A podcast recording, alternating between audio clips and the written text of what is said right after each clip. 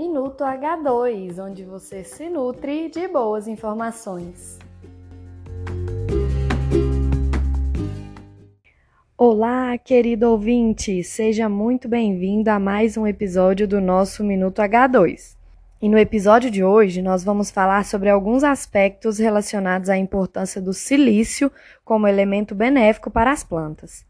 E para esse assunto tão interessante, nós vamos contar com a participação do engenheiro agrônomo Janderson Lima.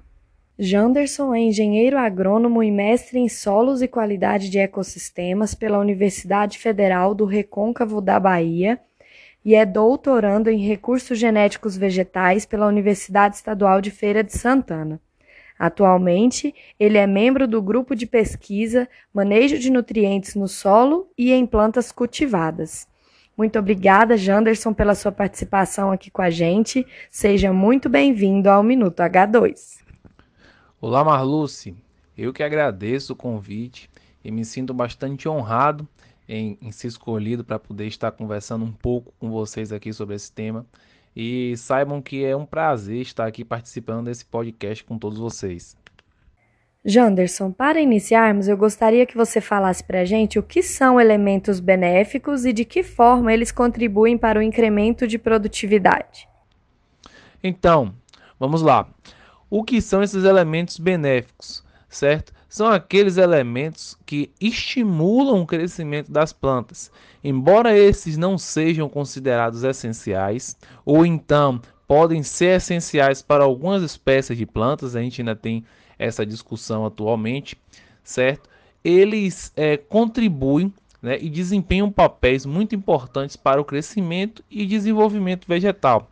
E aí vale destacar o seguinte, que mesmo na sua falta, é, a planta consegue completar o seu ciclo vital. Então, ele não é um fator limitante para é, o crescimento, desenvolvimento e, consequentemente, produção vegetal. E aí, dessa forma, a participação desses elementos no metabolismo vegetal, seja como ativador enzimático ou desempenhando alguma função estrutural, auxiliam bastante as plantas na tolerância contra estresse, e isso acaba sendo refletido lá na produtividade. Então, por isso que a gente hoje fala muito sobre a importância de utilizar e incrementar né, esses elementos que são considerados benéficos na, no nosso sistema e no nosso manejo. Dentre os elementos benéficos, vários trabalhos são encontrados na literatura relatando a importância do silício na cultura do arroz. O que esse nutriente traz de benefícios para essa cultura? Excelente pergunta. Vejam bem, é importante sabermos que estamos falando do segundo elemento mais abundante na crosta terrestre.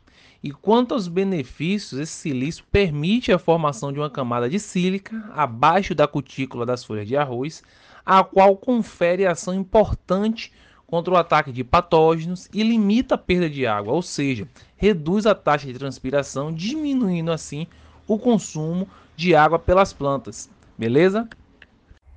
Janderson, é verdade que o silício reduz a toxicidade de muitos metais pesados? De que forma isso acontece? Sim, e eu vou explicar um pouco para vocês.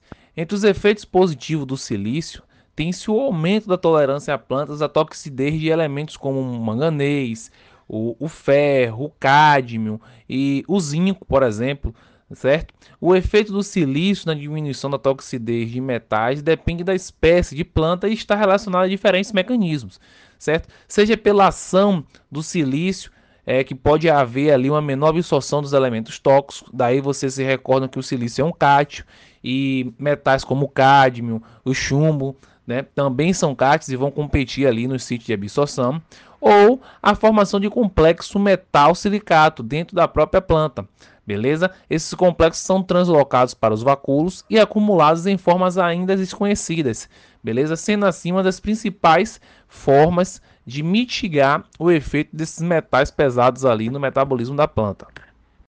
E quanto à utilização do silício no manejo de pragas? Como essa estratégia tem sido utilizada em campo? Hoje nós temos diversas fontes de silício que são utilizadas na agricultura, certo? A utilização desses materiais pode se dar tanto via solo quanto é, via foliar. Pelo fato desse elemento se acumular nos órgãos de transpiração, leva ali à formação de uma dupla camada de sílica logo abaixo da epiderme, agindo como barreira mecânica contra a invasão de diversos insetos, beleza? E aí, o que, é que acontece? O aumento da resistência dessas plantas aos herbívoros é destacada pela redução da digestibilidade e o aumento da dureza dos tecidos das plantas, e assim reduzindo significativamente o ataque dessas pragas. Janderson, e para finalizar, qual a forma mais eficiente de realizar o manejo nutricional de elementos benéficos como o silício?